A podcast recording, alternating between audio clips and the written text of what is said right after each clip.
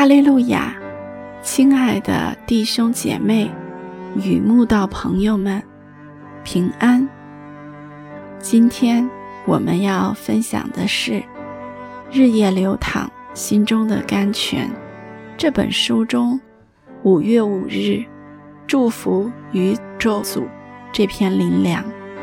本篇背诵金句《撒母耳记上》二章三十节。因为尊重我的，我必重看他；藐视我的，他必被轻视。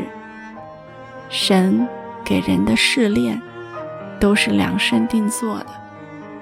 如果不是一块可以经历水火的料，神也不勉强。许多信徒过着安逸舒适的生活。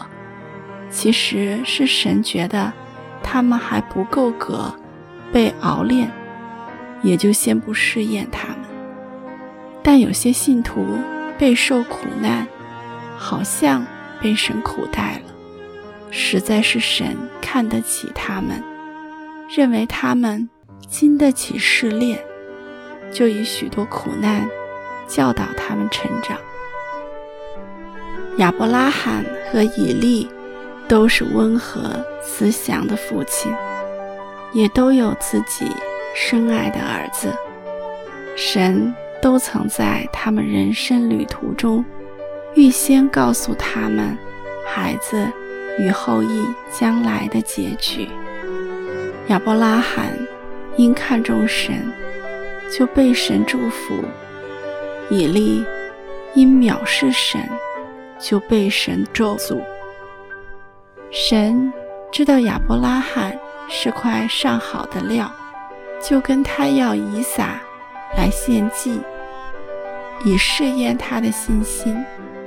但神知道以利是一个连父亲督导之责的角色都扮演不好的人，根本不配受此试验，也就没有跟他要两个儿子来献祭。亚伯拉罕必须献上以撒，好似受苦，结果却是被神大大祝福。论福，我必赐大福给你；论子孙，我必叫你的子孙多起来，如同天上的星，海边的沙。你子孙必得着仇敌的城门，并且地上万国都必因你的后裔得福。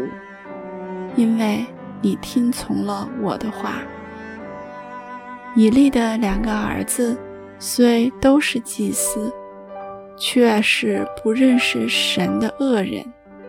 他们藐视神的祭物，又学外邦宗教风俗，与会幕门前伺候的女人苟合，以为这样神才喜悦他们的献祭。虽然以利警告、劝导过他的儿子，但却尊重他的儿子，胜过尊重神。